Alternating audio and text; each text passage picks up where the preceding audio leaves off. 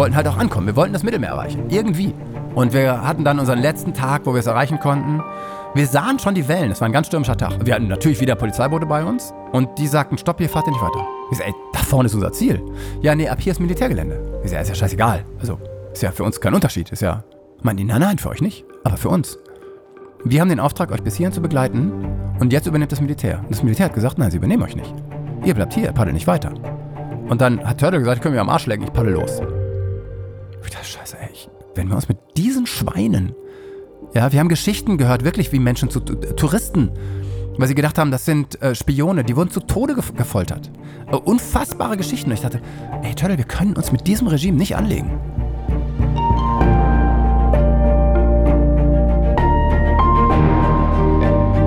Helden der Meere der Blue Awareness Podcast mit Christian Weigand. Hallo und herzlich willkommen zu dieser Episode von Helden der Meere. Stell dir vor, du bist mitten in der Wüste und du stehst trotzdem auf dem Wasser. Das funktioniert, weil du auf einem Sub den Nil herunterpaddelst. Tausende Kilometer bahnt sich dieser Fluss den Weg durch die Wüste und schafft eine einzigartige Oase. Entlang des Nils entdeckst du Jahrtausende alte Ruinen, die so weit weg der touristischen Routen sind, dass dort kein Mensch ist und sie auch ganz einfach zugänglich sind.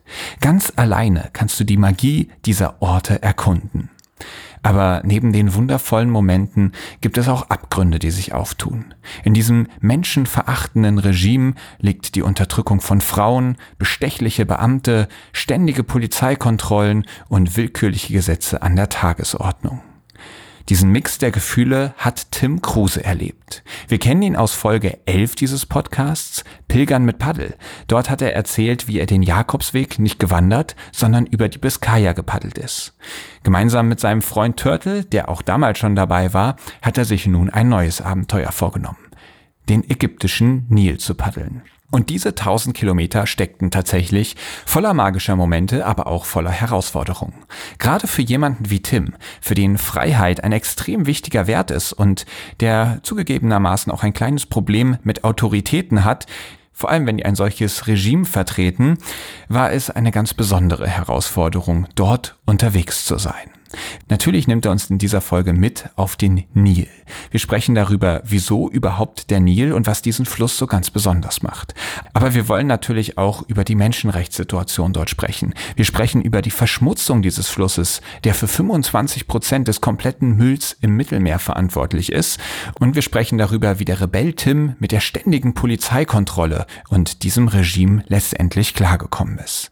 Ganz am Ende der Folge im Abspann werde ich auch noch eine spannende Ankündigung machen, wie ihr Tim auf dem Meer kennenlernen könnt. Dazu erfahrt ihr aber später mehr. Ich wünsche euch jetzt ganz viel Spaß auf dem Nil mit Tim Kruse. Hi Tim. Hi Chris. Wir sitzen bei dir im Wohnzimmer mhm. und ich freue mich riesig, dass wir nach über zwei Jahren mal wieder das Podcast-Equipment ausgepackt haben und eine Folge zu deinen Abenteuern auf dem Sub machen. Mhm. Und vor allem in den zwei Jahren ist schon wieder so viel passiert. Es ne? ist wirklich sehr viel passiert ja. und da kann man direkt einen kleinen Disclaimer geben. Äh, wir haben uns durch den Podcast kennengelernt und mittlerweile kann man sagen, wir sind befreundet. Ja. Immer wenn ich in Kiel bin, äh, darf ich bei dir Unterschlupf finden. Man muss dazu sagen, du schläfst dann leider in einer 2 Quadratmeter Kammer. Aber das stimmt. hart im Nehmen. Diese Kammer musst auch eine, eine, Wärmflasche mit reinnehmen, weil es einfach echt arschkalt in der Kammer ist im Moment. Aber diese Kammer ist sehr, sehr gemütlich. Und man muss dazu sagen, dass Tim ein unfassbar gastfreundlicher Mensch ist. Man kriegt den Schlüssel und sagt, ey, fühl dich wie zu Hause. Und das hast du direkt nach unserem ersten Podcast-Gespräch, wo wir uns nur per Zoom kennengelernt hatten, schon angeboten und ich, ich habe es aus irgendeinem Grund einfach angenommen, weil es mir so ehrlich vorkam. Und ich weiß noch, dass ich dann, ist zwei Jahre her, hier äh, auf Tour war und dann bei dir im Zimmer saß. Du warst gar nicht da. Ich mhm. hatte einfach den Schlüssel bekommen und saß bei einem relativ fremden Menschen im Zimmer und durfte in dem Bett von dir schlafen. Und also das, äh, ja, das hat mich wirklich schwer beeindruckt, wie gastfreundlich du bist. Also das ist mir so wichtig. Das ist eine der wichtigsten äh, Geschichten in meinem Leben, weil ich halt so viel gereist bin und ich weiß, dass in anderen Ländern Gastfreundschaft so hochgeschrieben wird und bei uns nicht. Komischerweise, das gehört nicht unbedingt zu unserer Kultur. Was ich ganz traurig finde, und ich finde, das ist eine der schönsten Errungenschaften einer Kultur, wenn sie gastfreundlich ist. Wir sind auch jetzt nicht, nicht gastfreundlich in Deutschland, aber wir sind nicht überragend gastfreundlich. Und wenn du irgendwo auf der Welt unterwegs bist, gerade in ärmeren Ländern, ja, jetzt zum Beispiel ähm, in Ägypten oder ich war auch in Algerien letztes Jahr, du wirst mit offenen Armen empfangen, immer. Und du kriegst alles. Du hast nicht das Recht, selbst wenn du zum Friseur gehst, sagen die Leute, nein, das, das, du, du zahlst hier nicht, du bist unser Gast. Ja, oder ich war äh, in Serbien auf der Donau damals. Da hat jemand in einem Restaurant für mich bezahlt, ohne es mir zu sagen. Einfach nur, um zu zeigen, du bist bei uns willkommen. Und wow. das ist mir wahnsinnig wichtig. Das ist so schön, gastfreundlich zu sein. ja, das äh, und es ist auch sehr schön, äh, Gast bei einer so gastfreundlichen Person zu sein. muss ich dazu sagen. Bei unserem letzten Gespräch, da hast du erzählt von deiner Pilgerfahrt mit dem Sub. Ihr seid die Biskaya entlang mhm. gepaddelt, du und Turtle. Und dazu ist jetzt vor kurzem die äh, Premiere gewesen. Euer mhm. Film ist zwei Jahre später, damals hast du gesagt, hoffentlich geht's bald los. Zwei Jahre später ist er jetzt rausgekommen. Ähm, wie war die Premiere? Bist du happy? Ja, ähm, mit der Premiere bin ich happy. Insgesamt hat es so lange gedauert, weil wir natürlich die ganze Zeit gehofft haben, den Film vernünftig zu verkaufen. An Netflix oder Amazon Prime oder an irgendeine größere Firma. Und das ist eben nicht gelungen. Müssen wir klar sagen. Also es gibt auch in meinem Leben natürlich immer wieder Sachen, die nicht funktionieren. Es gibt immer wieder Rückschläge, Träume, die sich nicht erfüllen. Völlig in Ordnung. Am Ende haben wir gesagt, komm, wir zeigen ihn jetzt in Kiel, in unserer Heimatstadt im Kino, laden alle Freunde ein, machen eine Riesenparty und dann stellen wir ihn auf YouTube, wo er immer noch zu finden ist. Also man kann ihn einfach jetzt noch auf YouTube kostenfrei genau, angucken. Genau. Und haben dann gesagt, dann hat es halt nicht funktioniert. Aber wir haben einen tollen, wie wir finden, einen tollen Film gemacht über eine unglaubliche Reise. Der kann jetzt umsonst geguckt werden. Wir hatten eine tolle Party und ja, haben halt kein Geld damit gewonnen. Auch in Ordnung. Ja, und den Link dazu findet ihr natürlich in den Show Notes. Also wenn ihr noch Lust habt, euch den Film anzuschauen, dann könnt ihr da jetzt draufklicken und dieses Abenteuer, was wir in Folge, ich glaube Folge 11 war das, mhm. äh, schon besprochen haben, jetzt nochmal nachzuschauen. Inzwischen haben du und Turtle ja noch eine zweite Reise unternommen. Und zwar habt ihr euch als nächstes den Nil vorgenommen. Und genau den wollen wir in dieser Folge auch besprechen. Und da starten wir jetzt mal mit der ersten Kategorie, dem Meeresrauschen. Meeresrauschen. In diesem Fall ist es ja eher noch Flussrauschen. Das Meeresrauschen, das erwartet uns dann ganz am Ende der Folge. Zumindest, falls ihr es dann schafft, den Nil wirklich komplett heruntergepaddelt zu sein. Jetzt nimm uns doch mal mit auf einen perfekten Moment auf dem Nil. Wie muss man sich das vorstellen, wenn gerade alles gut mhm. läuft? Es gab wenige perfekte Momente, muss man sagen. Es war eine unfassbar anstrengende Reise. Also kommt sofort ein klarer Moment. Wir fahren durch eine ähm, große Kurve am Nil, eine Linkskurve. Rechts sind oben in den äh, Wüstenbergen, das ist, läuft ja durch die Sahara, dieser Fluss, ne? Da sind rechts in diesen Wüstenbergen sind riesige Monumente aus den Felsen rausgeschlagen, die kein Tourist je zu sehen bekam. Das ist ja außerhalb der Route gewesen. Und hinter den Felsen kommt eine Unwetterfront an. Und dadurch haben wir zum ersten Mal, glaube ich, dann seit zwei Wochen mal Rückenwind gehabt, weil sich dann kurz der Wind gedreht hat. Wir haben Rückenwind, kaum Fließgeschwindigkeit, angenehme 25 Grad und fahren diesen wirklich majestätischen Fluss runter mit dieser Kulisse, uns beide in so enger Freundschaft verbunden. Und wir wissen in dem Moment eben auch, das ist einmalig, das wird nie wieder passieren. Wir werden nie wieder diesen Fluss paddeln. Wahrscheinlich wird generell, solange dieses Militärregime da ist, sowieso nie wieder jemand diesen Fluss paddeln. Und da wussten wir, ich wusste auf jeden Fall, das ist der perfekte Moment. Sehr schön. Dann steigen wir doch jetzt mal voll in das Abenteuer ein. Abenteuer Ozean. Du hast dich also auch wieder mit Turtle auf den Weg gemacht. Ihn kennen wir schon als Begleiter aus der letzten Folge mit dir. Tatsächlich kommt diese Folge jetzt auch etwas verspätet, weil eigentlich hatten wir vor, das Ganze zu dritt aufzunehmen. Mhm. Ich habe gedacht, Mensch, das wäre jetzt so toll, euch mal zusammen drauf zu haben. Aber es sollte leider einfach nicht sein. Und jetzt haben wir gesagt, also bevor das Ganze komplett verjährt ist, machen wir da zu zweit mal eine Folge zu. Und vielleicht kannst du mal beschreiben, wie kam der überhaupt auf die Idee, jetzt den Nil zu paddeln? Ich muss dazu sagen, der Nil ist eine Ersatzlösung gewesen. Wir wollten so. eigentlich den Orinoco paddeln. Der Orinoco ist ein Fluss in Kolumbien und Venezuela und auf dem war Humboldt unterwegs. Und Humboldt mhm. ist für Turtle und mich ein riesiges Vorbild, weil er quasi der erste Öko war. Der hat festgestellt, dass Menschen die Umwelt negativ beeinflussen und verändern, indem wir Stauseen bauen, indem wir Wasser umlenken und dadurch Trockenheit schaffen und so. Das war damals schon 1700, 1800 noch was klar zu sehen. Und das ist natürlich hochproblematisch und das hat er alles in seinen Büchern aufgezeigt. Und damals hätten wir schon erkennen können, wir Menschen bauen Scheiße. Wir zerstören diesen Planeten. Und er hat's klar gesagt. Ja, und jetzt gucken wir und wir sehen, dieser Planet, das kann so nicht gut gehen. Mhm. Also wollten wir unbedingt auf Humboldts Spuren wandeln und hätten damit auch eine tolle sogenannte Metaebene gehabt. Also nicht nur einen Fluss paddeln, sondern eben auf Humboldts Spuren, der unser Vorbild ist und der unser aller Vorbild gerne sein darf. Mhm. Und darüber wollte ich auch ein Buch schreiben und einen Film machen. Und haben dann aber in den Recherchen rausgekriegt, äh, der Orinoco fließt häufig durch Gebiete, wo Drogen angebaut werden, wo wirklich Kartelle herrschen, mit denen du keinen Kontakt haben willst und die auch nicht wollen, dass du Kontakt mit denen hast. Und dann war klar, da äh, gesund rauszukommen, die Chance ist sicherlich gegeben, aber es besteht eben auch die Chance, dass du da einfach abgeknallt wirst. Meinst du, das wäre eine sicherere oder eine unsichere Reise gewesen, als Humboldt sie damals selbst gemacht hat? Viel unsicherer. Ja, ähm, äh, also zu Humboldts Zeiten gab es kaum Schießwaffen. Mhm. Gab es schon, aber nur sehr, sehr wenige Menschen hatten diese und konnten damit auch längst nicht so gut schießen wie heutzutage. Und es gab eben nicht diese perfekt organisierten Drogenkartelle, mhm. die ihr gesamtes Gebiet mit Drohnen eben absichern. Das so. heißt, wenn du darunter paddelst, die sehen dich. Von weitem schon. Und dann ist nicht klar, ob du da rauskommst. Ja. Gleichzeitig muss man natürlich sagen, klar haben wir heutzutage andere Möglichkeiten. Wir haben viel bessere Medikamente, allein Antibiotika. Aber ich würde schon sagen, dass die Reise heute gefährlicher war als damals. Gewesen wäre. Ja, genau. Und ihr habt euch deswegen entschieden, nicht dahin zu fahren, sondern dann den Nil. Ja, genau. Und wir hatten äh, bereits einen ARD-Vertrag, dass wir einen Film machen. Und äh, haben dann der ARD gesagt, Leute, tut uns leid. Wir machen das nicht. Das ist uns zu heiß. Das geht nicht. Der Orinoco, das, die Gefahr ist zu hoch und das wollt ihr auch nicht. Und dann haben die gesagt, klar, aber wir haben einen Sendeplatz. Macht doch einen anderen Fluss.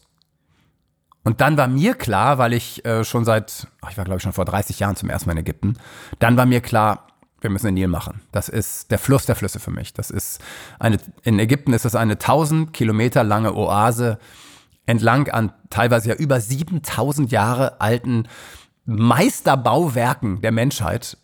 Sowas gibt es halt nur einmal auf der Welt. Und dann war mir klar, das müssen wir machen. Und dann haben wir halt den Nil gemacht. Der Nil, das ist ja der längste Fluss der Welt. Seid, ihr seid ihn aber nicht von Quelle zur Mündung gepaddelt, sondern nur den ägyptischen Teil. Genau. Wir sind ja auch beide, auch wenn wir selbstständig sind, berufstätig. Das heißt, du hast, wie jeder von uns, eine gewisse Zeit kann man sich frei nehmen. Aber jetzt mehr, sage ich mal, als vier Wochen wird schwierig. Für den ganzen Nil, der ist ja 6000 Kilometer lang, da brauchst du ein halbes Jahr. Hm. Ja, und wir haben jetzt gesagt, okay, wir machen den letzten Teil, den für mich spannendsten Teil, zumindest was die menschliche Kultur angeht. Wir machen den ägyptischen Teil 1000 Kilometer, haben dafür vier Wochen. Und das war auch eben für das Kamerateam finanzierbar. Mhm. Und wir wussten auch, nach der Recherche dachten wir, oh Gott, der Nil, Krokodile, sehr, sehr böse kleine Tiere, die dir durch den Körper kriechen und dich zerstören können. Und dann haben wir aber rausgekriegt, äh, Krokodile gibt's da nicht mehr in Ägypten. Die haben sie wirklich alle ausgerottet, auch Nilpferde alle ausgerottet. Traurigerweise muss man sagen, ne? Für mhm. uns natürlich zum Vorteil, weil wir keine Angst vor Krokodilen haben mussten. Allerdings gibt es eine ähm, sehr, sehr üble Krankheit mit kleinen Tierchen, die durch deine Haut in deinen Körper kriechen, sich da verbreiten und dich schließlich töten. Und Wie heißen die? Äh, das nennt sich Bilharziose. Und äh, das sind winzigste Tiere, die halt so klein sind, dass sie durch deine Hautporen in den Körper kriechen. Und man kennt das aus manchen Filmen, die kriechen einem dann durchs Auge. Also du guckst in den Spiegel und siehst, wie kleine Tiere durch dein Auge kriechen. Also richtig schlimm. Das ist etwas, was du definitiv nicht haben willst, was man auch sehr, sehr schwer los wird und auch leicht dran sterben kann. Allerdings gibt es Bilharziose nur in nicht fließenden Nilgewässern, also in diesen ganzen Seitenarmen, mhm. die eben die Felder äh, bewässern. Da gibt es Bilharziose extrem ausgeprägt. Auf dem Hauptarm normalerweise nicht. Und dann haben wir gesagt, das Risiko ist überschaubar, wir machen es. Und dann sind wir den Nil runter.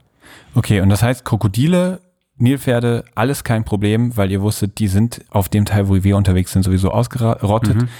Die Wasserqualität war ein Problem und ihr habt dann ja auch versucht, äh, den Wasserkontakt dann zu vermeiden. Wie habt ihr das gemacht?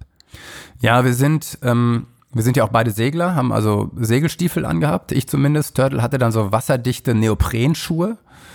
Und das war, ähm, ja, kann man sich ja vorstellen. In, also du hast 30 Grad im Schatten, in der Sonne ja noch viel mehr.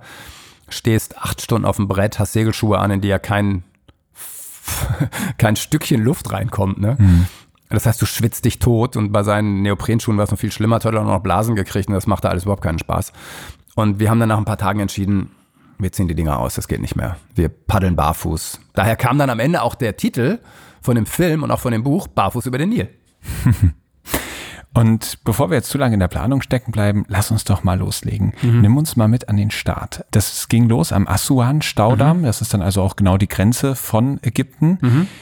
Wie ging es dir da? Wie war da dein Innenleben, als es dann losging? Also sowas bedeutet, vielleicht noch ganz kurz die Frage vorweg, wie lange war so die Planung und Vorbereitung für diesen Trip?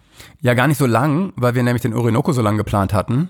Und dann wurde der ja nichts und dann mhm. mussten wir uns relativ schnell auf den Nil vorbereiten. Das waren ein paar Wochen. Okay. Ne, war jetzt nicht furchtbar viel. Und war das dann total locker, weil du so gesagt hast, ey, easy going, ich nehme es jetzt, ist eh locker geplant, einfach nee. go with the flow? Nee, also wer mich kennt, weiß, dass ich, glaube ich, ein relativ lockerer Typ bin normalerweise. Mhm. Und das ist, ähm, viele Sachen fallen mir auch leicht. Ich bin, wenn es um Abenteuer geht, am Anfang ein totales Nervenbündel. Das sieht man in dem Film auch. Ich bin so angespannt und so unsympathisch. Irgendwie hast du Turtle, ne? Turtle, ach nee, komm, paddel mal runter, wird schon. Mir ist schlecht vor Aufregung, ich kann tagelang nichts essen. Äh, ich bin echt ein Nervenbündel, wenn es ums, ums Abenteuern geht, sozusagen. Aber du bist doch einer der großen Abenteurer. Mhm. Wie, wie, wieso? Was, was ist es, was, was dich da so zerfrisst innerlich? Ich glaube, die Angst vorm Scheitern, dass es nicht klappen kann. Ja, ich bin halt auch ähm, natürlich, sonst hätte ich wahrscheinlich das alles nicht gemacht, was ich gemacht habe, relativ ehrgeizig. Und bei mir ist es so, ähm, wenn ich mir was in den Kopf setze, dann will ich das verdammt nochmal hinkriegen. Ich gebe alles, alles, um es hinzukriegen. Und dieser Nil musste klappen. Ja, ich hatte einen Buchvertrag, einen Filmvertrag, den ganzen Kram, Sponsorenverträge, alles. Das Ding musste verdammt nochmal klappen und ich wollte da nicht scheitern. Hast du, bist du in so einer Situation schon mal gescheitert? Ja. Wo war das? Sri Lanka. Ich bin, äh, ich wollte um Sri Lanka drumherum sappen als erster Mensch auch. Gemeinsam mit einem Inder. Äh, der hatte das alles perfekt organisiert, äh, hatte alles vorbereitet, wie ich es niemals hätte machen können. Und dann sind wir ins Wasser und wir mussten feststellen, dass er noch nie in seinem Leben auf dem Meer war und nicht schwimmen konnte. Dann war klar, wir brechen das an einem Tag ab. Und da hatte ich auch Verträge und alles. Das war aber okay, weil das konnte ich wirklich komplett dem Typen in die Schuhe schieben. Ja, ja ich war bereit. Ich war in Topform. Ja. Ich war komplett vorbereitet. Und ja. Ja. Äh, das, das, ist übrigens eine Geschichte, da empfehle ich euch äh, einen neuen Podcast, den es gibt, der heißt Reiseflops von Erik Lorenz. Ganz toller Podcast, toller Podcast-Moderator und in dem Fall auch mhm. ein toller Gast. Und diese ganze Geschichte nochmal sehr viel detaillierter aufgedröselt. Ähm, also das ist eine Hörempfehlung von mir. Bist du denn schon mal auch an dir selbst gescheitert? Also, dass du dir was vorgenommen hast und du hast gerade gesagt, dann bist du so ehrgeizig, dann machst du das auch. Bist du da jemand, der das dann auch wirklich immer durchzieht und im Zweifelsfall all die, die, die, das Leid erleiden muss, was es bedeutet, sich halt sowas vorgenommen zu haben? Oder ist es doch schon mal vorgekommen, dass du irgendwann gesagt hast, nee, da habe ich mich jetzt überschätzt oder ich habe was falsch eingeschätzt und ich muss wegen mir selbst jetzt abbrechen? Hast du was im Kopf? Nee, nee, das ist wirklich die Frage. Ähm, nee, ich wüsste nicht. Nee. Also äh, zum Beispiel die Donau, als ich die Donau runtergepaddelt bin, das sind ja 3000 Kilometer als erster Mensch auch gesappt, da gab es viele Momente, ähm, wo ich nicht mehr wollte. Man kann auch nicht mal sagen, nicht mehr konnte. Ich wollte nicht mehr, weil es, es war genug. Ja, ich war ja nur wochenlang auf diesem Fluss unterwegs. Und da kommt dann in mir dieser Ehrgeiz hoch, so, ey, du hast dir vorgenommen, das fertig zu machen, mach es fertig. Und das hat sich gelohnt, ja, nach, nach zwei, drei Tagen ähm, des Ausgelaugtseins, vor allem mental, kommt dann auch wieder eine Euphoriephase, ja, wo ich großartige Menschen kennengelernt habe, tolle Erlebnisse hatte, ganz allein mit mir auf der Donau in der Natur.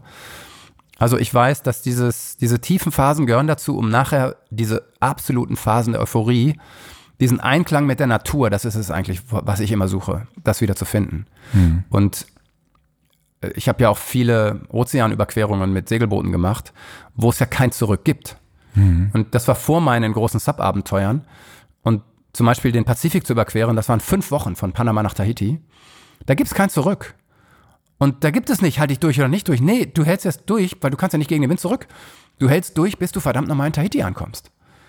Mit allen Höhen und Tiefen, ja, mit, mit Heulen und, und Angstzuständen und Scheiße hier auf diesem riesigen Planeten bist du in dieser Nussschale unterwegs. Klar, mit drei Franzosen zwar, wovon zwei Arschlöcher waren. ja, echt schwierig. Um ja. dann später ein Atoll zu sehen, nach vier Wochen nur Wasser siehst du zum ersten Mal Land und hängst äh, über der Reling nicht vor Kotzen, sondern vor Heulen, weil du nicht mehr kannst. Weil du Land siehst, weißt du, das ist, Das ist unfassbar. Das ist un und für diese Momente ist es da. Das ganze Leid lohnt sich für diese kurzen Momente der totalen Ekstase und Euphorie. Das bringt's. okay, zurück zum Nil. Genau. Jetzt versteht man, du bist dann total angespannt, weil da geht das für dich los und es ist noch so unklar. Wie, wie wird das jetzt alles? Ja. Wie hat das dann die Stimmung auf den ersten Kilometern ausgemacht? Weil ihr wart ja als Team unterwegs. Turtle, hast du schon gesagt, der ist da ein bisschen lockerer gewesen. Wie, wie habt ihr dann so die ersten Kilometer erlebt? Und wie lange braucht es dann, bis sich dann eine gewisse Routine, ein Alltag einstellt und, und ihr beide so richtig angekommen seid in der Reise? Mhm. Ich glaube, man merkt mir das nicht unbedingt an. Ich kann das ganz gut verstecken. Also es fällt halt auf, weil ich nichts esse, ne? weil mir irgendwie immer schlecht ist. Ja. Man muss ja auch sagen, wir hatten ja noch das Kamerateam dabei. Hm. Die waren ja in einem Boot mit unterwegs. Ne? Und ich fühle mich auch immer ganz schnell verantwortlich für ganz viel. Ja, auch jetzt hier in dieser WG, wo wir sitzen, ich fühle mich immer verantwortlich. Ich habe auch eine kleine Medienproduktionsfirma, also ich, ich brauche irgendwie auch Verantwortung. So, damit ich, keine Ahnung, vielleicht auch, ach, warum auch immer. Ähm, ist bestimmt eine Ego-Nummer. Ähm, und das ist da dann auch. Ich fühle mich für die vier inklusive mir, vier Jungs verantwortlich. Und das ist ein irrer Druck auf meinen Schultern, den ich versuche mir nicht anmerken zu lassen. Aber wer mich kennt, merkt es natürlich. Natürlich merkt Turtle das. Und Turtle ist aber auch so ein guter Typ und so ein ähm, wahnsinnig empathischer, intelligenter Mensch, der das merkt und der mir das ein bisschen von den Schultern nimmt. Durch lockere Sprüche, durch ähm, eine Umarmung. Ja, so ein, so, ein, so ein Blick oder so ein, so ein Schlagen auf die Brust. Zu sagen, komm Alter, wir packen's. Ja, da ist der unglaublich gut drin. Mhm. Und wie sieht dann dann diese Alltagsroutine aus, wenn sie sich einmal eingestellt hat? Ist es dann wirklich so richtig monotones Paddeln? Nee, in dem Fall nicht. Das kann passieren, also das war auf der Donau so, ne, wo es ja viele Kilometer auch nur geradeaus geht, wo du einen ganzen Tag lang nicht um eine Kurve paddelst. Hm. Da hast mhm. du Monotonie. Auf dem Nil überhaupt nicht, weil auch ähm, auf dieser Reise eben so viele Unwägbarkeiten waren und so viele Überraschungen uns begegneten. Also zum Beispiel ständig Polizeiboote, die uns kontrollierten, die uns dann am Ende ja komplett begleiteten. Das war äh, wirklich nicht, da war keine Routine, überhaupt nicht. Und wir wussten nie, wann kommen wieder ähm, irgendwelche äh, Müllteppiche an uns vorbei oder wann kommen wieder die Kontrollen, wann kommt mal wieder eine Schleuse. Also das war überhaupt nicht, da gab es keine Routine. Hm. Es gab auch keine Routine. Wir haben nur die ersten paar Nächte draußen in der Natur geschlafen und danach immer nur in Hotels, weil uns die Militärpolizei gesagt hat, ihr schlaft in Hotels. Ihr dürft nicht draußen schlafen, ist zu gefährlich. Gibt überall Terroristen, was völliger Schwachsinn ist. Aber das war deren Idee von ihrem Land.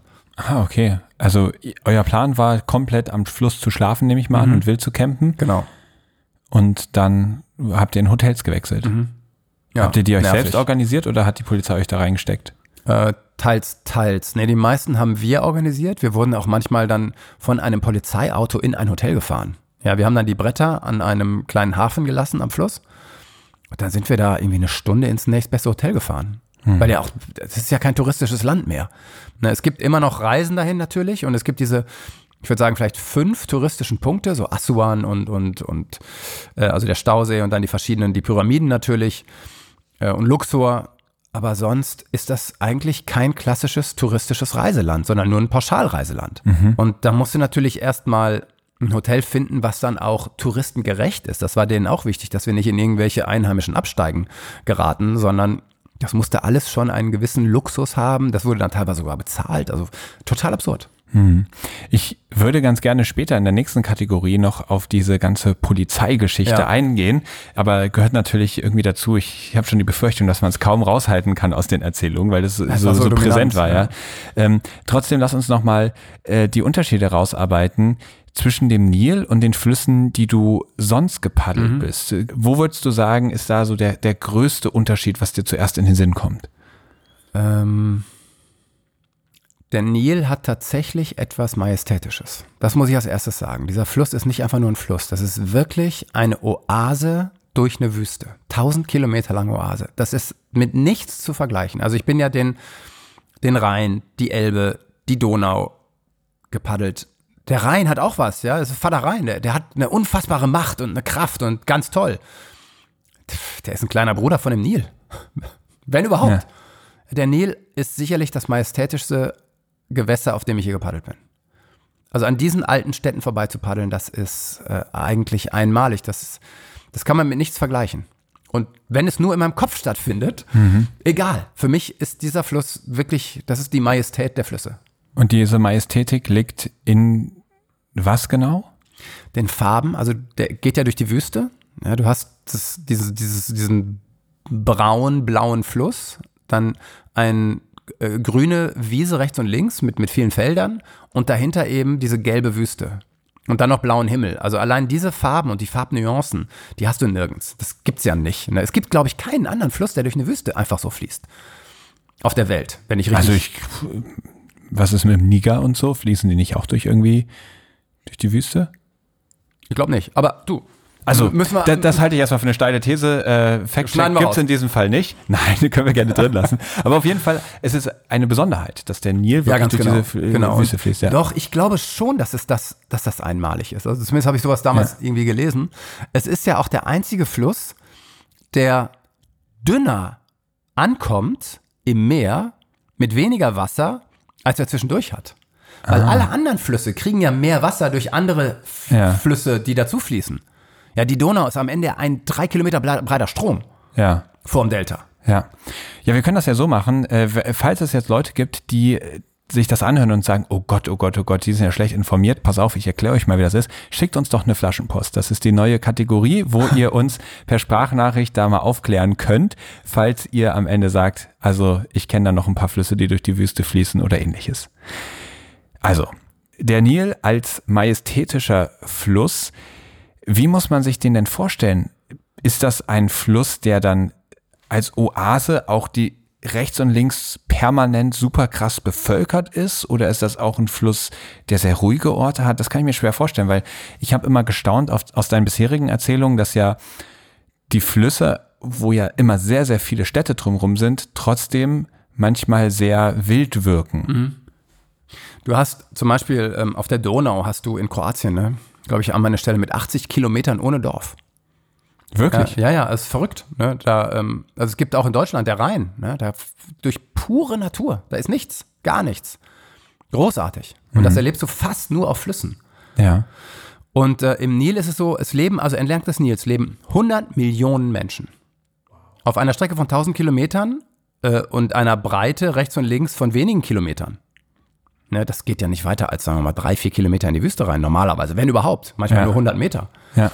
Äh, Das heißt, es ist absolut überbevölkert und dennoch hast du immer wieder Strecken, wo nichts ist, wo nur Wüste ist. Großartig. Vielleicht äh, nimmst du uns dann mal mit in diese fremde Kultur, die ihr da vorgehabt- gefunden habt. Weil ich stelle mir das schon anders vor, ob man jetzt dann anlandet und auf einmal ähm, mitten in Ägypten und zwischen Ägyptern ist und Ägypterinnen oder ob man jetzt ähm, vom Rhein runterspringt und auf einmal ist man halt äh, in Köln. Ja, ey, kein, überhaupt kein Vergleich. Also schon auf der Donau war ich ja ein Exot. Ja. Das war ja 2017, da gab es das Zappen noch nicht in der ausgeprägten Form wie heute. Und viele in den, gerade in den Ostländern natürlich, die haben sowas noch nie gesehen. Da war ich schon so ein bisschen exotisch, aber nicht richtig. Jetzt in Ägypten, also wir waren ja ähm, erstens durch unsere Hautfarbe sehen wir schon mal anders aus. Ja, dann sind wir natürlich anders gekleidet und vor allem sind wir auf so einem Ding unterwegs. Macht ja auch überhaupt keinen Sinn eigentlich für die. Ähm, wa- was machen die? Warum machen die das? Und es ist ein unglaublich junges Volk. Müsste man auch mal eine Statistik angucken. Also die meisten Menschen scheinen da unter 30 Jahre alt zu sein.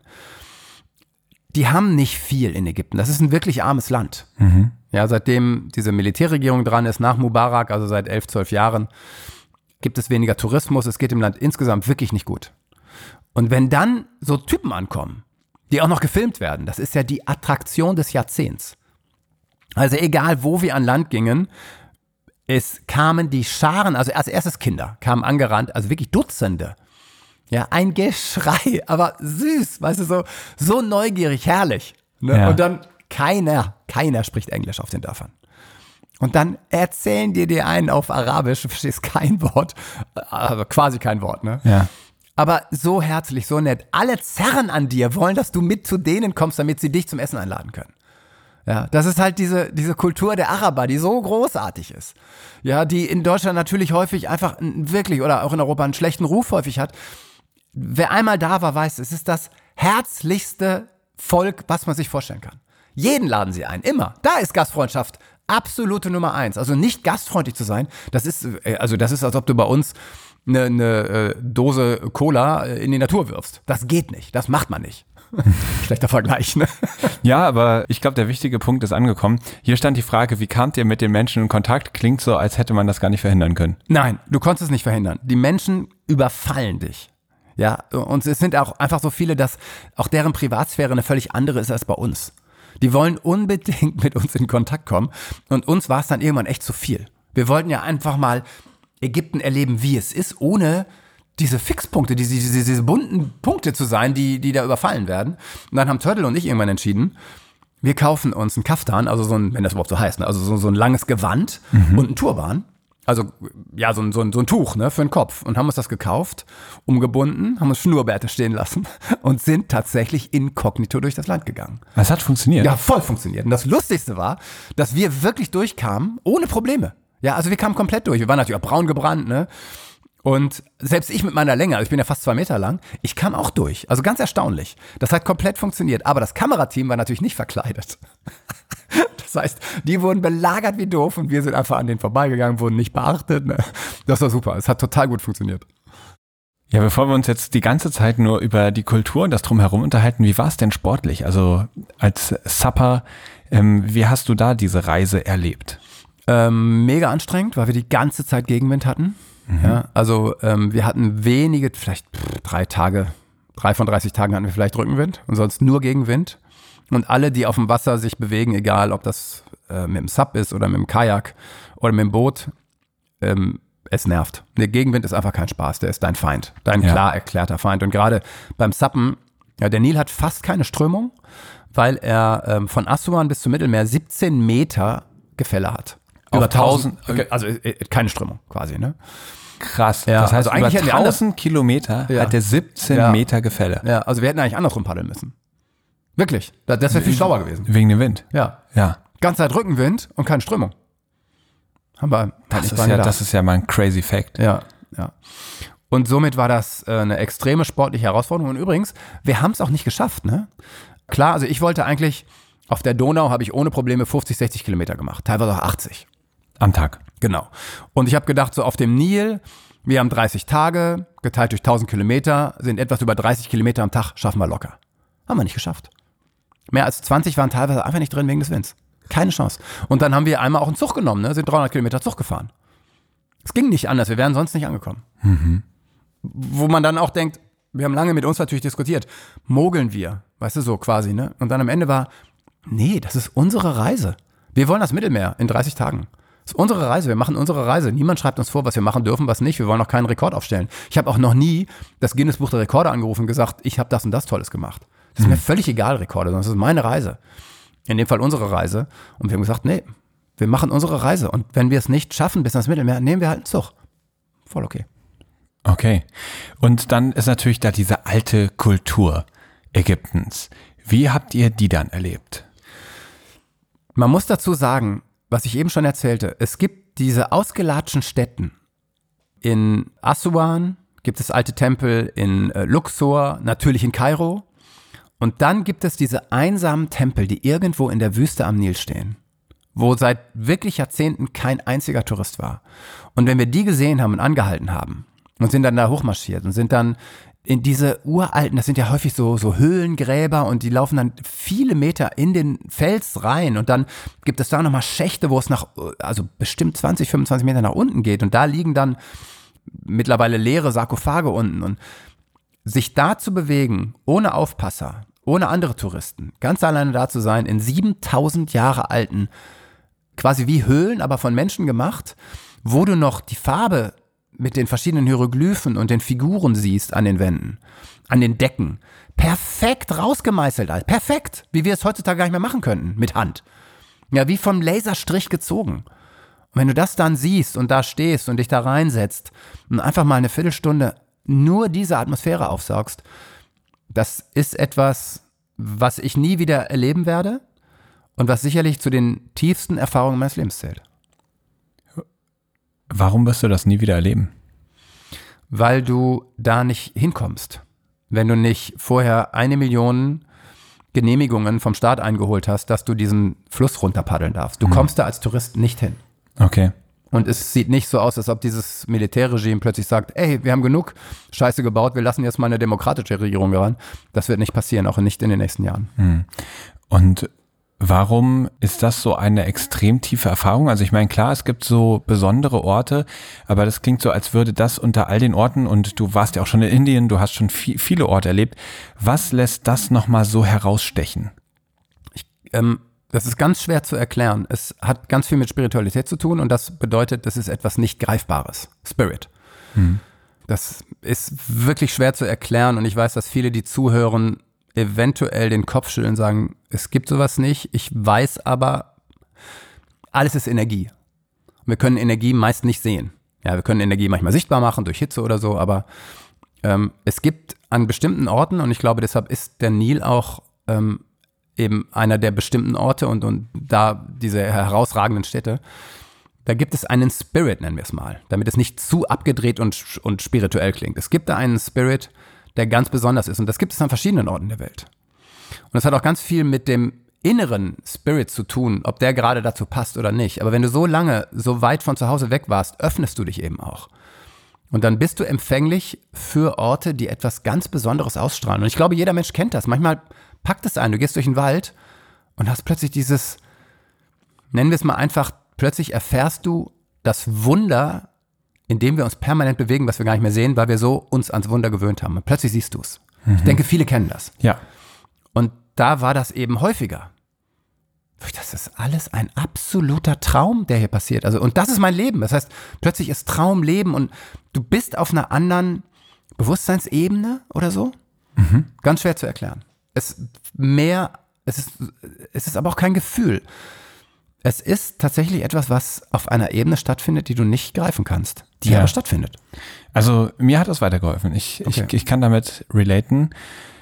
Hat es etwas geändert für euch, vielleicht auch diese Orte per Sub zu erreichen und da so ganz langsam gegen den Wind sich dahin zu paddeln?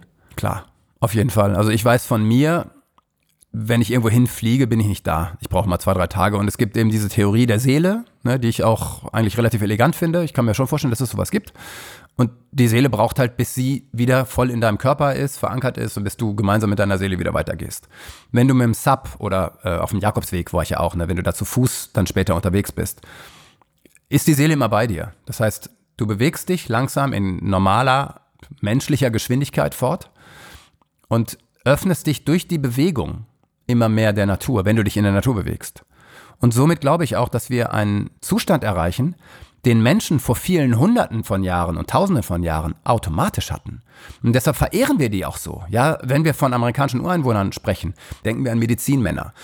Ich zumindest. Ja, und ich bin mir sehr sicher, dass die eine so hohe und direkte Verbindung zur Natur hatten und damit zum Göttlichen, die Natur ist für mich das Göttliche, dass sie Fähigkeiten hatten, die wir heute verloren haben.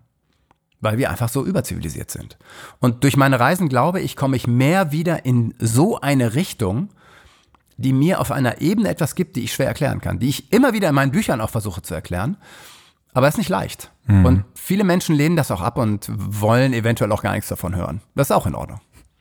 Ihr wart auf jeden Fall dann sehr im Einklang und mit eurer Seele unterwegs und dementsprechend auch sehr empfindsam für Sachen, die vielleicht nicht so gut laufen. Und genau die wollen wir in der nächsten Kategorie besprechen. Am Abgrund der Meere. Erzähl uns mal beim Nil. Du hast eben schon gesagt, wann der nächste Müllteppich an euch vorbeischwimmt. Wie schlimm steht's denn um die Wasserqualität im Nil? Die ist tatsächlich katastrophal. Also von 1 bis 10 ist es eine 12.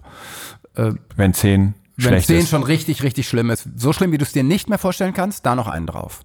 Also du paddelst an, an ganzen Müllbergen vorbei. Man sieht das in dem Film ganz gut. Ähm, und das Verrückte ist, dass auf diesen Müllbergen spielen Kinder in dem Müll. Und das haben wir auch im Film. Und du denkst, das kann doch nicht wahr sein. Das ist euer Fluss.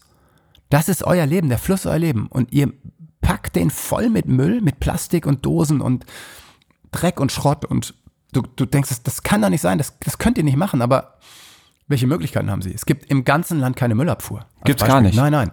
Nirgends. Nirgends. Was du natürlich machen könntest, den Müll zumindest in die Sahara fahren, statt ihn in den Fluss zu schmeißen. Aber auch das ist natürlich mehr Anstrengung. Irgendwie im Fluss treibt er weg, zumindest bis ins nächste Dorf. Also k- katastrophal. Ja, es gibt die Zahl, 25 Prozent allen Plastikmülls im Mittelmeer kommt aus dem Nil. Aus diesem einen Fluss in diesem einen Land. Krass. Ja. Und hast du das Gefühl, das stört die Bevölkerung? Ich weiß, dass wir in unseren reichen Ländern andere Themen haben als Menschen in armen Ländern. Denen geht es tatsächlich ums Überleben. Ja, auch der Ukraine-Krieg führt dazu, dass es zu wenig Weizen zum Beispiel in Ägypten im Moment gibt. Das heißt, die haben eine wirkliche Versorgungsproblematik in dem Land. Wenn es darum geht, hast du heute Abend etwas zu essen auf dem Tisch oder nicht, dann ist das Müllproblem sicherlich sekundär.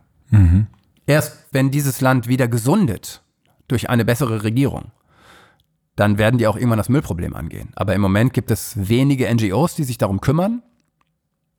Die, das ist ein Tropfen auf den heißen Stein, ist alles ehrenwert und gut, aber das ändert an dem Problem alles gar nichts. Das ist ein systemisches Problem, was sich erst ändert, wenn das System sich ändert. Und wie habt ihr euch dann mit eurem Bewusstsein, was ja nicht vom Überleben abhängt, sondern durchaus auch vom Schutz der Natur, wie habt ihr euch dann da bewegt gegenüber der Verschmutzung und gegenüber der Menschen? Ich versuche als Reisender nicht zu urteilen.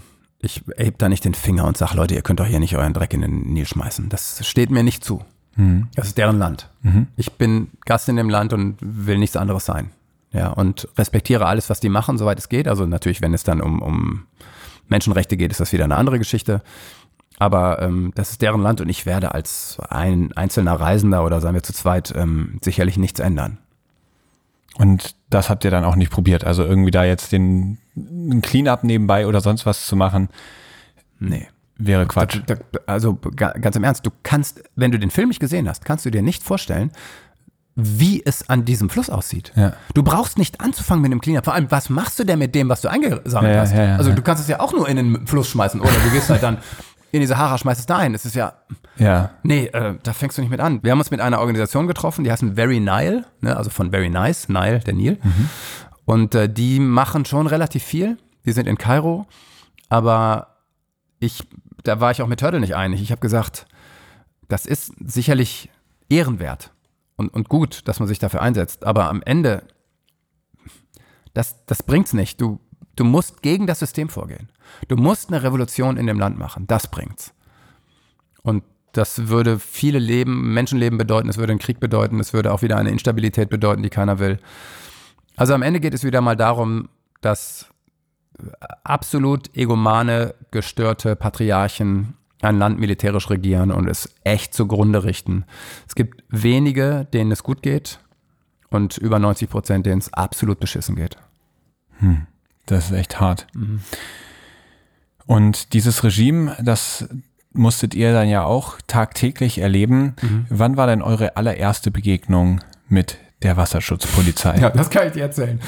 Äh, wir haben uns an einem Boot festgemacht, was unser Kamerateam übernehmen sollte. Ja, also die wollten, ne, und dann haben wir uns da festgemacht und dann kam die Wasserschutzpolizei. Wir sahen die aber nicht kommen, weil die auch gegen den Wind von unten kamen. Und der Typ fuhr mir hinten rein in mein Sub und ich fiel in diesen stinkenden, dreckigen Fluss und habe diesen Polizisten total beschimpft, was, glaube ich, für einen Ägypter den Tod bedeutet hätte. Als Tourist war es wahrscheinlich okay. Und das war unser erster Kontakt, wo ich so merkte, okay, es sind äh, keine ausgebildeten Wassermenschen. Also die wissen nicht, wie man ein Motorboot bedient.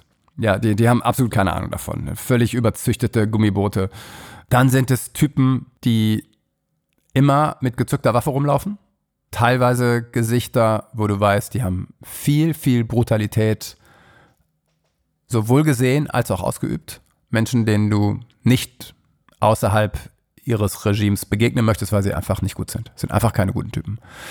Und diese Typen haben uns die ganze Zeit begleitet, ab Tag fünf oder sechs. Die ganze Zeit. Also wir waren quasi nicht mehr ohne Militär unterwegs. Das Problem war ja, dass wir das Kamerateam hatten und die wollten ja unbedingt Drohnenaufnahmen machen. Jetzt haben wir ja diese Drohne mit viel Glück in das Land geschmuggelt gekriegt, denn Ägypten ist ein No-Drone-Land. Und haben also immer wieder dann geguckt, dass unser Kamerateam mit dem Kameraboot sich ein bisschen von uns absetzt, fallen lässt, um dann die Drohne zu starten, ohne dass die Polizei es mitkriegt. Jetzt ist diese Polizei, aber das sind ganz stumpfe, einfache Soldaten, die keine Ausbildung haben, keine Interessen im Leben haben, einfach stumpf sind. Die auch, die haben ja auch keinen Bock, die ganze Zeit irgendwie mit 3 kmh neben uns herzufahren. Das heißt, die sind oft vorausgeprescht, haben sich ans Ufer, am Ufer festgemacht und haben gepennt und gewartet, bis wir eine Stunde später da waren. Mhm. Das waren die Momente, wo wir die Drohne steigen lassen konnten. Also ihr habt es auch gemacht, auf die Gefahr hin, dass ihr damit irgendwie erwischt werdet. Die ersten und letzten Menschen der letzten zwölf Jahre, die in Ägypten geile Drohnenaufnahmen gemacht haben. Die den Film natürlich absolut schmücken. Ja, sieht super aus. Ja. Und äh, das war natürlich riskant und wir wussten auch, dass wir echt Ärger kriegen. Und nachdem ich die Gesichter dieser Typen gesehen habe, habe ich auch gewusst, oh Gott, oh Gott, wenn wir den Ärger kriegen, das ist tatsächlich schlimmer, als wir verwöhnten demokratischen Mitteleuropäer uns das je vorstellen können. Aber wir haben es gemacht. Und ihr seid dann irgendwann auch in Polizeigewahrsam genommen worden. Ja, ach, das ist alles so lächerlich bei denen. Äh, wir wollten irgendwann, es wurde dunkel und wir wollten dann an einem Ufer pennen und dann waren wir in so einer Stadt, da gab es auch Hotels. Das waren aber jetzt ägyptische Hotels und nicht für Touristen gemacht. Und dann haben wir mit denen Stunden diskutiert und es braucht immer so lang, bis man eine Kultur versteht. Und wenn ein Ägypter so wie du jetzt gerade mir zunickt, dann hat das gar nichts zu bedeuten. Das heißt nicht, dass er mir zustimmt. Die können einfach nicht Nein sagen. Das ist in deren Kultur nicht drin. Die sagen nicht Nein, die schütteln nicht den Kopf. Wenn du also sagst, nee Leute, wir fahren hier nicht weiter, ich penne hier, dann nicken die dir zu. Das heißt aber, nee Alter, du bewegst deinen Arsch hier weg. Das sagen die aber nicht, weil die so höflich sind. Insbesondere Ausländern gegenüber oder Gästen gegenüber, durch ihre ja. Gastfreundschaft. Und bis ich das geschnallt habe, ey, wie lange haben wir da diskutiert? Und die blieben immer freundlich, die haben immer genickt. Und dann haben sie dich in Polizeigewahrsam genommen. Ja, und irgendwann war es dann soweit, dass, dass die auch die Schnauze von uns voll hatten und dann gesagt haben, so, wir fahren euch jetzt ins Hotel. Achso, die haben, also. Wie, was? Ja, und dann haben wir die Bretter da am Fluss liegen lassen, ne? mussten dann in dieses Polizeiauto rein. Wusstet ihr da, dass sie euch ins Hotel fahren? Ja, oder? Okay. ja also sie haben nicht gesagt, wir fahren euch ins Gefängnis, sondern okay. es war klar, also einer sprach Englisch halbwegs und wir fahren euch ins Hotel. Und zwar genau dahin zurück, wo wir am Morgen gestartet sind. Ins gleiche Hotel. Hm. Ja, absurd, absurd. Aber ja, das sind dann irgendwelche Befehle von oben. Gab es da auch mal Polizisten, mit denen du dich gut verstanden hast? Nee. Gar nicht. Nee, also ich verstehe mich ja schon mit deutschen Polizisten nicht so gut. Weil ich immer bei Rot über die Ampel gehe. Nee, ähm, ich bin generell, äh, also ich habe natürlich ein Autoritätsproblem, ne, kann man sich vorstellen. Mhm. Und äh, komme aber natürlich mit Polizisten in Deutschland klar, ist ja keine Frage. Und ähm, finde auch deren Arbeit ehrenwert, tatsächlich. Das ist jetzt keine Verarsche und ähm, möchte diese Arbeit niemals machen. Nie im Leben möchte ich Polizist sein, wenn ich mir vorstelle, durch was die alles gehen müssen, mit welchen Menschen die Kontakt haben, finde ich ganz krass. Deshalb, deutsche Polizisten sind für mich okay, wobei ich es niemals machen wollen würde. Ich würde auch niemals mich als Diener eines Staates sehen. Kann ich auch nicht nachvollziehen ganz. Aber das sind alles andere Themen. Äh, ein Militärpolizist in Ägypten, der unterwirft sich einem System, was menschenverachtend ist. Und damit komme ich nicht klar. Das ist also völlig klar, diese Menschen führen Gesetze aus, die absolut nicht unseren menschlichen Konventionen entsprechen. Mhm. Ja, die foltern, die töten. Es gibt genug Beispiele in Ägypten, wo Menschen verschwunden sind. Hunderte. Ja, weil sie nicht regimetreu waren, weil sie andere Meinungen hatten. Mhm. Und es muss Menschen geben, die diese nicht regimetreuen Menschen zu Tode foltern wir können es uns nicht vorstellen, aber ich behaupte, gesehen zu haben, in den Augen und den Gesichtern einiger Militarios da unten, die haben das gemacht. Das ich habe das mich eben schon gefragt. Wie erkennst du das? Ist das einfach so ein, so ein intuitives Gefühl, eine Menschenkenntnis oder also was muss in was siehst du in dem Gesicht, das was dich zu dieser Erkenntnis bringt?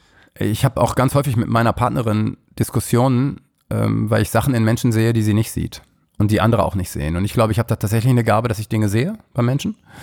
Ähm, und wenn jemand einen anderen zu Tode gefoltert hat, behaupte ich, ist das in seinem Gesicht und in seinen Augen eingeschrieben. Und ich sehe das. Ey, man kann auch sagen, ey, du hast einen Dachschaden, das kann man nicht sehen. Kann auch sein. Lass ich alles mit mir gelten. Ich habe mich aber auch bisher bei, bei extremen Dingen nicht vertan. Also wenn Menschen zum Beispiel starke psychische Störungen haben, sehe ich es auch. Wo andere sagen, hey, das kannst du doch nicht sehen, kannst du doch nicht wissen. Wo ich sage, nein, nein, ich weiß es nicht, ich sehe es. Aber da kann, kann man darüber diskutieren, ist auch völlig in Ordnung. Spannend, sehr, sehr spannend. Und ein weiteres Feld, was mich interessieren würde, sind die Frauen in Ägypten. Ich weiß noch, ich war bei der Premiere von eurem Film auch mit dabei und da kam eine Frage aus dem Publikum. Hey, wir haben ja fast nur Männer gesehen. Ja, wir auch. Ja, ist das so? Ja, die Frauen ähm, sind zu Hause, die gehen nicht raus. Es, es laufen nur Männer rum. Siehst, in einem Bild siehst du mal eine Frau, die schüttet, da stehen ganz viele Kinder auf so einem riesigen Plastikmüllberg und jubeln und brüllen uns zu. In aller Euphorie. Ne? Und dann kommt eine Frau zwischen diese Kinder mit so einem riesigen Zinnbottich und schüttet so Dreckswasser an, an, durch die durch in den Nil. Das ist ein spannendes Bild und das ist die einzige Frau in dem Film. Alle anderen Frauen sind in den Häusern, sind versteckt, werden nicht gezeigt, äh, haben im Grunde keine Lebensrechte, so wie wir uns das vorstellen. Sind tatsächlich Menschen zweiter Klasse. Schlimm. Ich sage, es ist menschenverachtend. Mich wundert es fast ein bisschen, dass ihr trotzdem in dem Land unterwegs wart. Also es gibt ja durchaus Leute, die sagen, ey, pass auf, in einem Land, was so menschenverachtend ist, da fährt man nicht hin. Ja, äh, kann ich nachvollziehen. Was ändert das? Für mich ändert die Reise in so einem Land, dass ich darüber sprechen kann. Dass ich das in diesem Podcast zum Beispiel verkünde, wie es in Ägypten aussieht. Und das ist total wichtig. Nicht, weil ich dadurch Ägypten verändere, sondern weil ich uns damit verändere, indem alle, die das hier hören, wissen, wie gut es uns geht. In was für einem guten System wir leben und wie wichtig es ist, dieses System zu verteidigen. Ja, meine ich ganz ernst. Also unsere Demokratie zu verteidigen ist das Aller, Allerwichtigste. Und Strömungen, die gerade aufkommen, dass wir da ganz, ganz wach sind und gucken, was wollen diese Strömungen wirklich von uns? Wollen die uns unsere Freiheit geben oder wollen die uns unsere Freiheit rauben? Das muss jeder für sich natürlich beantworten und gucken, was wir wollen. Aber ich bin da auch extrem hellhörig und gerade durch meine Reisen, ich habe auch in Indien schlimme Dinge gesehen und gehört, wo ich weiß, ich möchte in solchen Ländern nicht leben. Ich bereise sie total gerne und ich finde es unglaublich spannend, um uns immer wieder klarzumachen, wir leben hier im Paradies und wir sollen auch mal gerne aufhören zu jammern. Kommen wir doch mal zur Ankunft. Ihr seid dann irgendwann Richtung Nildelta gekommen. Wie war da eure Stimmung? Äh, Bis zum Delta, nee, also auch im Delta war noch super, wenn, denn das Delta äh, ist nochmal eine völlig neue Landschaft, da hört ja die Wüste auf und es ist ein riesiger grüner Streifen, der dann in verschiedenen Armen, in drei großen Armen, dann ins Mittelmeer fließt. Und wir haben uns einen Arm einfach genommen, weil wir hoffen, da am wenigsten Gegenwind zu haben. Hat aber auch nicht funktioniert, die Theorie. Und wir sind dann mit viel Gegenwind, teilweise auch auf unserem Kameraboot, dann weitergefahren, weil wir einfach gegen den Wind nicht ankamen. So stark. Ja, also ähm, mindestens würde ich sagen 20 Knoten, also 35 km/h Mhm. Boah. gegen den Wind, brauchst du eigentlich gar nicht aufs Brett zu steigen. Ja. ja, du hast ja nicht nur den Wind, sondern auch die Welle gegen dich. Ja. Und jede kleine Welle, das sind ja nur Wellen von 10 Zentimetern, aber jede kleine Welle bremst am Brett aus. Ja. Jede, bam, bam, bam, bam, bam, bremst dich. Dazu der Wind und du machst irgendwie einen halben kmh. Ja. Mega nervig. Und Ja. wir hätten es nicht geschafft. Also sind wir ganz viel mit dem Kameraboot gefahren, was frustrierend war, was sich wie eine, wie eine Lüge anfühlte. Aber wir wollten halt auch ankommen. Wir wollten das Mittelmeer erreichen. Irgendwie. Und dann war das Teil der Reise. Das ist dann eben auch Teil der Geschichte. Und wir hatten dann unseren letzten Tag, wo wir es erreichen konnten. Paddelten kamen bis auf ungefähr 500 Meter vor Mittelmeer. Wir sahen schon die Wellen. Es war ein ganz stürmischer Tag. Wir sahen die Wellen draußen. Und dann plötzlich hieß es Stopp. Wir hatten natürlich wieder Polizeiboote bei uns. Und die sagten, stopp, hier fahrt ihr nicht weiter. Ich sag, ey, da vorne ist unser Ziel. Ja, nee, ab hier ist Militärgelände. Ich sag, ist ja scheißegal. Also, ist ja für uns kein Unterschied. Ist ja, meinen die, nein, nein, für euch nicht, aber für uns. Wir haben den Auftrag, euch bis hierhin zu begleiten und jetzt übernimmt das Militär. Und das Militär hat gesagt, nein, sie übernehmen euch nicht. Ihr bleibt hier, paddelt nicht weiter. Und dann hat Turtle gesagt, können wir am Arsch lecken, ich paddel los. Ich dachte, scheiße, ey, ich, wenn wir uns mit diesen Schweinen, ja, wir haben Geschichten gehört, wirklich wie Menschen zu zu- Touristen, weil sie gedacht haben, das sind äh, Spione, die wurden zu Tode gef gefoltert. Ein italienischer äh, Student, Touristen aus Brasilien, und, äh, unfassbare Geschichten. Und ich dachte, ey Turtle, wir können uns mit diesem Regime nicht anlegen. Bitte, bitte, hör auf, hör auf. Bin ich ihm hinterhergepaddelt, habe gesagt, komm, komm zurück, das geht nicht. Ja, ich habe keinen Bock auf Stress mit solchen Leuten, da kommen wir nicht gegen an. Und lass uns nicht naiv sein, weil wir aus Deutschland kommen und den Polizisten sagen können, Bullenschweine, uns passiert gar nichts, das, das können wir nicht bringen. Das geht in dem Land nicht. Und dann habe ich ihn überzeugt und wir sind dann tatsächlich an Land gepaddelt, Bretter festgebunden und sind die letzten 500 Meter zum Mittelmeer hochgegangen. Ja, und das ist das Ende der Geschichte. Scheißland. Geiler Fluss. Wie habt ihr euch da gefühlt? Ich meine, das klingt jetzt nach einer so doofen Frage, weil Nee, natürlich ich- war es irgendwie ein doofes Gefühl, aber war trotzdem noch ein Gefühl von geil, wir haben es geschafft Ah, da oder hat nee. das alles kaputt gemacht? Nee, äh, du fühlst dich ebenso ohnmächtig. Also wenn du dein Ziel siehst, du siehst die Wellen des Mittelmeers und du darfst da nicht hinpaddeln. Mein Traum war genau wie auf der Donau, äh, auf dem Rhein, auf der Elbe. Ich möchte meinen letzten Paddelschlag auf dem Wasser machen und dann mit Sack und Pack ins Wasser springen. Das ist das Ding. Ich möchte Salzwasser schmecken. Ja. Und das ging nicht. Und dann gehst du da hoch. Hat ja auch ewig alles gedauert, ne, bis das Kamerateam dann festmachen konnte, weil da kein richtiger Hafen war, bis die uns begleiten konnten, weil die wollten natürlich auch den entscheidenden Moment miterleben. Nervig. Nervig. Äh, du, du, du hast halt, du musst dich einem, einer höheren Macht ergeben, wo du genau weißt, diese Macht ist komplett im Unrecht und du hast keine Chance dagegen. Ja. Hart. Ja. Aber deswegen sind wir auch in der Kategorie am Abgrund der Meere. Die verlassen wir jetzt und gehen ins Logbuch. Logbucheintrag. Wie war das als Reiseteam? Also wir wissen ja noch aus der ersten Folge, dass du und Turtle, ihr seid ein richtig gutes Team. Ähm, vielleicht nochmal, wo sind die Unterschiede zwischen euch beiden? Also ihr seid ja nicht genau dieselbe Person, sondern habt beide eure ganz eigene Art. Genau, also ich würde sagen, wir ergänzen uns super. Ja, also ich bin der Extrovertierte, der nach vorne prescht und Turtle ist der Introvertierte, der sehr bedächtig ist. Und ich bewundere Turtles Art sehr. Also Turtle macht ja auch Events mit, mit ganz vielen Menschen, also das Bully Festival auf, auf Fehmarn und so, wo ja Tausende kommen und er leitet das. Ne? Und auch wenn totale Stressmomente, Stromausfall passieren, Turtle bleibt cool. Turtle bleibt ruhig, souverän, löst Probleme auf seine extrem entspannte Art. Bewundere ich zutiefst. Ja, dazu kommt, ich glaube, wir haben die gleichen Werte. Ja, und Turtle ist einfach, wenn man ihn sieht, auch wenn man die Filme sieht, der kommt auch immer viel sympathischer rüber als ich. ist aber total in Ordnung. Turtle ist ein guter Typ. Ja. Es gibt niemanden, der sagt, äh, nee, Turtle mag ich nicht. Ohne ein übertriebener Nice Guy zu sein. Du weißt, was ich meine. Ja, ne? ja. Turtle ist einfach ein guter Typ. Der ruht in sich, der steht zu sich. Der ist gut. Geiler Typ. Ich bin total dankbar, den als Freund zu haben. Schön.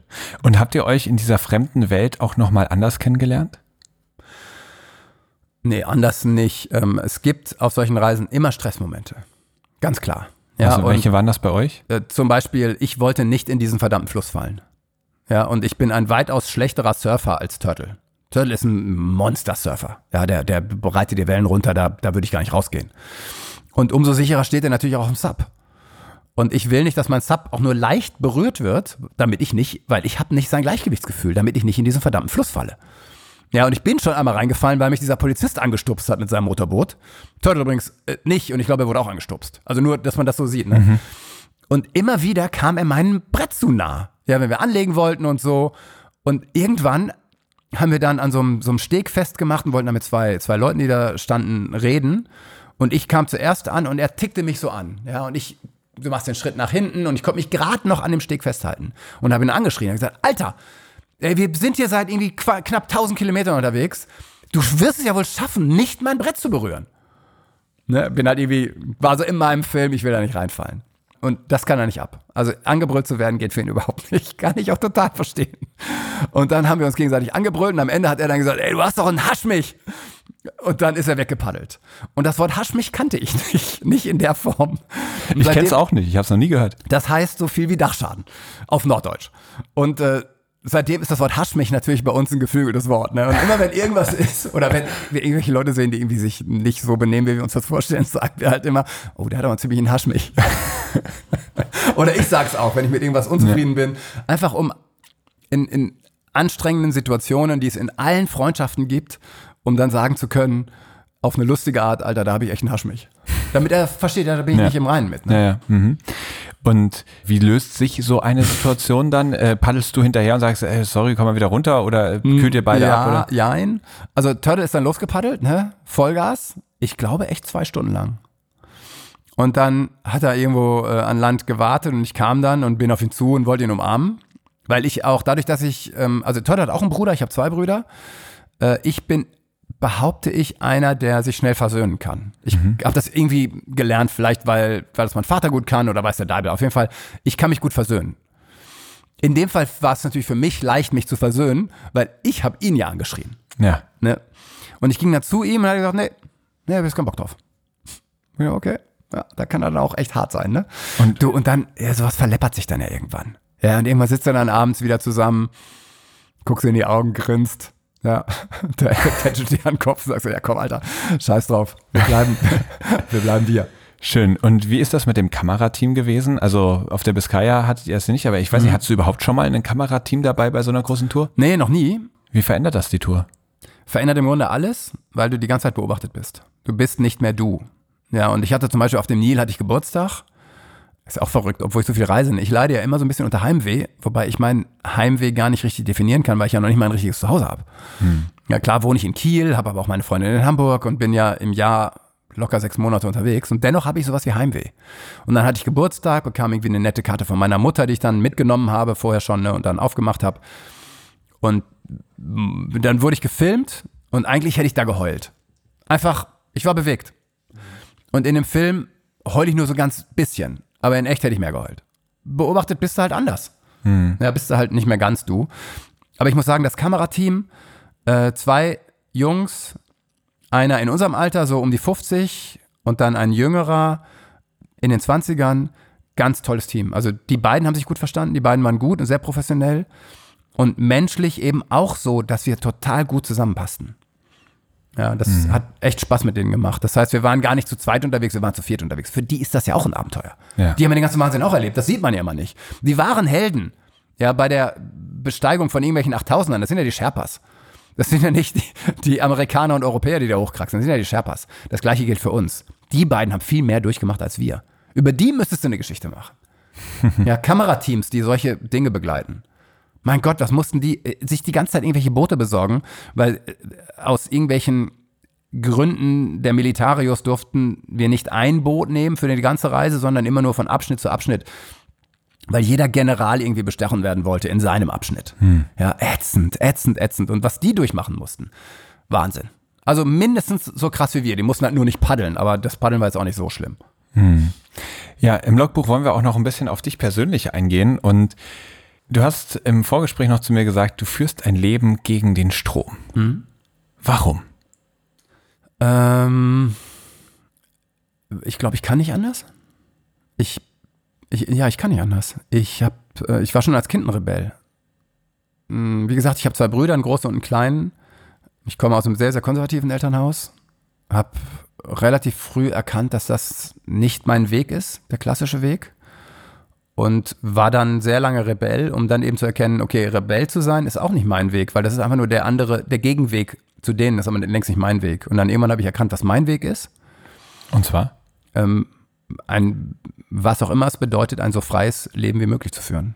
Also weg von möglichst vielen Konventionen, möglichst wenig Pflichten, muss ich auch sagen. Ich habe ja auch keine Kinder, ähm, habe keine Frauen, keine Ex-Frauen, keine Häuser, ähm, versuche tatsächlich so frei zu leben, wie ich kann und dieses, wie ich mittlerweile sagen muss, doch relativ kurze Leben so intensiv zu leben, wie es geht und eben nicht mich Konventionen zu unterwerfen, arbeite so viel du kannst, verdiene so viel Geld du kannst, das ist nichts für mich. Ich, ich möchte das Leben erleben und nicht mein Bankkonto, Bankkonto füllen oder äh, irgendwelche Güter anhäufen. Wozu? Also lieber alles voll erleben. Mit allen Höhen und Tiefen, ja, die es natürlich auch gibt. Hm. Welchen Preis zahlst du dafür? Ich würde eher die Gegenfrage stellen, welchen Preis zahlen die, die ein konventionelles Leben führen? Ich glaube nicht, dass ich einen hohen Preis zahle. Ganz im Gegenteil. Also ich werde eigentlich immer belohnt. Jedes Mal, wenn ich ins Risiko gehe, werde ich belohnt. Ich habe eingeleitet mit, es ist ein Leben gegen den Strom. Mhm. Und das heißt, du hast immer viel Widerstand in die Richtung habe ich abgezählt, wenn ich frage, mhm. welchen Preis das heißt. Also klar ist, du gewinnst natürlich auch dadurch, aber du wirst natürlich auch immer wieder anecken. Du wirst immer wieder, ne, du hast ja auch schon gesagt, du hast durchaus ein kleines Problem mit Autoritäten, könnte man auch noch drüber sprechen. Äh, würde mich interessieren, woher das vielleicht kommt.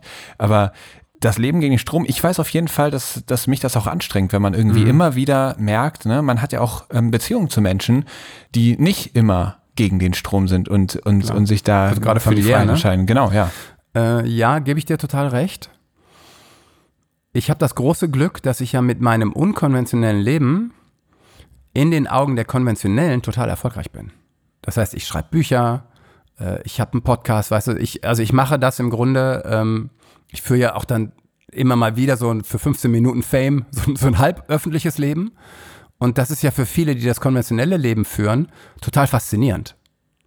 Das heißt, da schwebt dann häufig auch, ich hoffe, es klingt nicht arrogant, aber es schwebt bei denen häufig auch eine gewisse Bewunderung, vielleicht aber auch Neid mit, dass ich eben ein anderes und dennoch erfolgreiches Leben in deren Augen führe. Mm.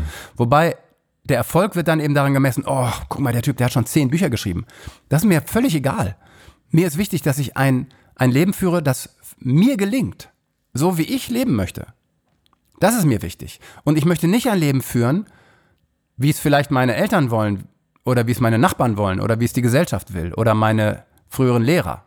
Sondern ich führe das Leben, was ich wirklich für mich als richtig empfinde und das soll mir und da auch verdammt nochmal gelingen und da kommt der Rebell durch. Mhm. Gelingt es dir? Auch nicht immer. Natürlich nicht immer.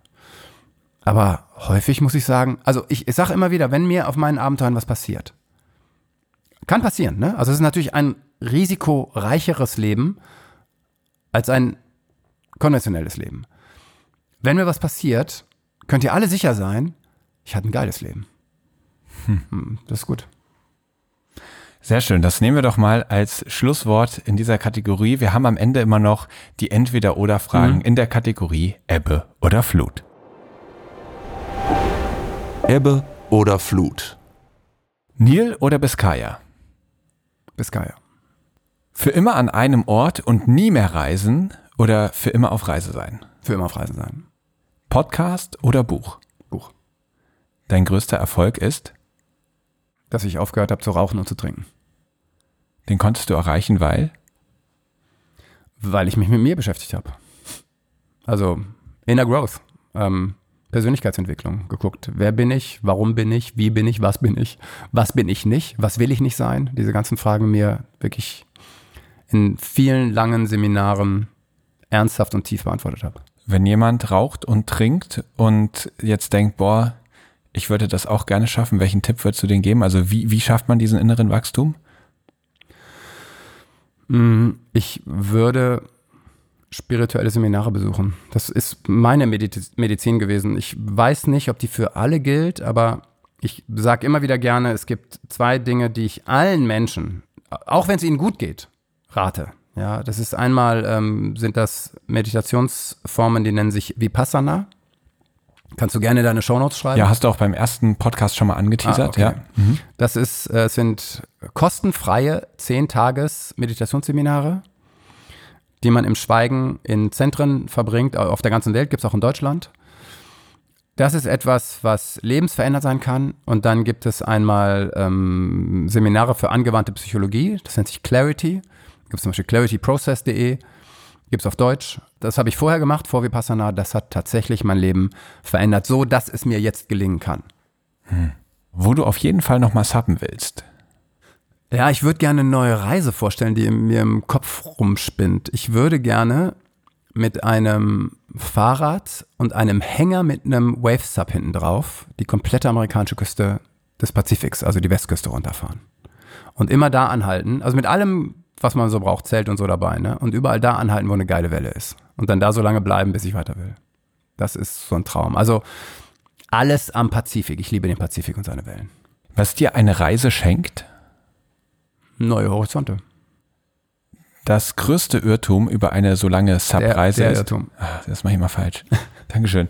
Das, ich, das wirklich, äh, die Leute, die das, gibt die das am Ende abhören, anhören, die haben mir schon immer wieder geschrieben, Chris, es heißt immer noch der Irrtum und jetzt habe ich schon wieder falsch gemacht. Und hier ist es sogar blau unterstrichen, weil da steht der, der größte Irrtum. Der größte Irrtum über eine so lange Subreise ist, dass es Spaß macht.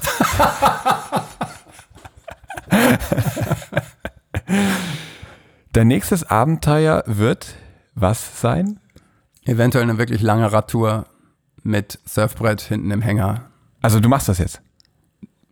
Du, äh, keine Ahnung. Ist ein Traum. Ja. Kann sich vielleicht irgendwann verwirklichen. Mal gucken. Okay. Lieber Tim, ich danke dir für das Gespräch. Ich drücke dir die Daumen, dass dieses Abenteuer lieber früher als später in Erfüllung geht. Und ja, auch vielen lieben Dank, nicht nur für deine Gastfreundschaft, sondern dafür, dass du deine Abenteuer hier immer so bereitwillig teilst. Und falls ihr Lust auf weitere Geschichten von Tim habt, also Tim hat ja unfassbar viel gemacht. Er war schon Chauffeur von einem Guru in Indien. Er hat Bücher geschrieben zum Fasten, zum äh, Alkohol weglassen, und so weiter. Zehn Stück. Also Mhm. worüber du alles schon Sachen geschrieben hast. Ich finde das krass. Wir kennen es jetzt zwei Jahre und irgendwann hat man ja so das Gefühl, ah, ich kenne die Person eigentlich ganz gut. Und auf einmal höre ich dich irgendwo in der Podcast-Folge über irgendein Thema sprechen, wo ich so denke, hä, wie, darüber hast du auch noch ein Buch geschrieben? Ähm, das finde ich schon crazy. Also wenn ihr da noch irgendwie mehr hören möchtet, dann gebt mir da gerne mal einen Hinweis, äh, was speziell, dann kann ich mir vorstellen, dass ich Tim auch nochmal zu einem Gespräch überreden kann. Und jetzt erstmal vielen lieben Dank dir und ich drücke dir die Daumen, dass dir dein Leben weiterhin so gelingt, wie du Chris. es eben gesagt hast. Vielen, vielen Dank. Hat super Spaß gemacht. Das war Tim Kruse und für mich auch deshalb ein besonders schönes Gespräch, weil aus diesem Helden der Meere, wie eingangs gesagt, mittlerweile ein guter Freund geworden ist. Ich glaube, das hört man auch ein bisschen raus, dass wir uns mittlerweile schon ganz vertraut sind und uns gut kennen. Und deshalb habe ich auch ein, zwei Sachen einfach mal drin gelassen, statt da rigoros rauszuschneiden und möchte nun doch noch einen kleinen Faktencheck nachliefern. Das hatte ich ja an euch abgegeben und falls ihr da noch ein paar coole Insider-Infos habt, freue ich mich nach wie vor über eine Flaschenpost. Aber um das kurz aufzulösen, tatsächlich ist der Nil nicht der einzige Fluss der Welt, der durch eine Wüste läuft. Es ist aber der einzige Fluss, der durch die Sahara läuft. Es gibt aber auch noch andere Flüsse, die durch Wüsten laufen. Zum Beispiel der Colorado River durch die Sonora-Wüste, der Amur durch die Wüste Gobi oder der Indus durch die Thar-Wüste. Und dann wurde noch gemutmaßt, ob der Nil vielleicht der einzige Fluss ist, der dünner ankommt, als er zwischenzeitlich mal ist. Und auch das ist nicht der Fall. Es ist nicht der einzige Fluss. Auch dort gibt es viele weitere Flüsse, unter anderem die eben genannten Colorado River und Indus. Aber, das haben wir auch schon in einer Helden der Meere Folge gehört, auch der Aralsee zum Beispiel ist ja dafür bekannt, dass die Flüsse, die dort reinmünden, mittlerweile kaum oder gar nicht mehr ankommen. Das sind die Flüsse Amudaya und Syrdaya. Zurück zu unserer Folge. Ich finde Tim einfach eine so spannende Person, denn er führt ja nun wirklich kein konventionelles Leben, sondern lebt fürs Abenteuer. Sein Mut, das Leben gegen den Strom zu führen, ist ja fast ein bisschen falsch formuliert, sondern er sagt, es ist eher ein Leben für sich selbst zu führen. Und das fand ich einen sehr, sehr schönen Twist. Gleichzeitig sucht er sich damit ja nicht immer nur den Kuschelkurs aus, um es selbst möglich angenehm zu haben, sondern reist auch an Orte, die ihn sehr herausfordern. Da fand ich auch spannend die Aussage, dass er das nicht macht, um Ägypten zu ändern, sondern uns.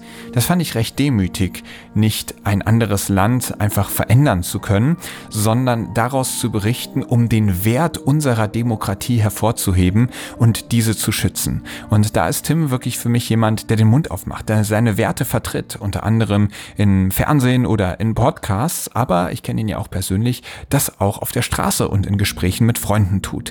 Das rechne ich ihm extrem hoch an, denn das ist natürlich etwas, womit man immer wieder aneckt und ja, eben nicht den gemütlichen Weg geht, sondern dann doch ein Stück weit gegen den Strom schwimmen muss. Genau dafür sind Werte ja da. Nicht in den einfachen Situationen sich daran zu halten, sondern dann, wenn es herausfordernd wird, sie zu vertreten. Und jetzt kommt noch die weitere Neuigkeit, die ich anfangs schon angeteasert habe, und diese betrifft den Segelturn im Mittelmeer. Als ich Tim davon erzählt habe, war er total begeistert und hat gesagt, Chris, ich habe doch selber so viel Zeit auf dem Segelboot verbracht, kann ich nicht eines der Boote skippern? Und genau das wird jetzt auch passieren. Tim ist also auch beim Segelturn bei der Helden der Meere Flottille im Jahr 2024 mit dabei. Die Anmeldungen dafür laufen bereits. In der letzten Folge habe ich ja mit Uwe Dirks darüber gesprochen, was wir hier eigentlich vorhaben. Da könnt ihr euch das nochmal genauer anhören und unter dem Link in den Show Notes findet ihr alles über die Flottille und wie ihr euch dafür anmelden könnt. Ich würde mich freuen, nicht nur Tim und Uwe, sondern auch viele von euch mit aufs Mittelmeer zu nehmen und dort eine geniale Zeit im griechischen Mittelmeer zu verbringen. Wenn euch diese Folge gefallen hat, dann helft mir doch damit weiter, dass ihr sie an eine Person weitergebt. Eine Person, bei der ihr sagt, die muss das unbedingt auch mal hören. Und wenn ihr euch das anhört, dann lasst auch gerne eine Bewertung da. Entweder fünf Sterne und wenn möglich gerne auch noch einen Text dazu. Und dann freue ich mich riesig. Denn diesen Podcast mache ich, um viele Menschen zu erreichen. Und dabei unterstützt mich der Blue Awareness e.V., der Sponsor dieses Podcasts. Wir haben das Ziel, Menschen zu MeeresliebhaberInnen zu machen. Und deshalb begeistern wir für die Meere. Wenn ihr findet, das Ganze funktioniert gut und das ist auch eine gute Sache, dann unterstützt uns doch gerne. Durch eure Mitgliedschaft oder durch Spenden. Einen Link dazu findet ihr ebenfalls in den Shownotes. So, das war's von dieser Folge und wir hören uns wieder in 14 Tagen bei der nächsten Episode von Helden der Meere. Aufnahme, Produktion und Schnitt Christian Weigand. Musik Paul Timmich und Dorian Behner. Design Malte Buck. Sprecher, Intro und Kategorien Moritz Schelius.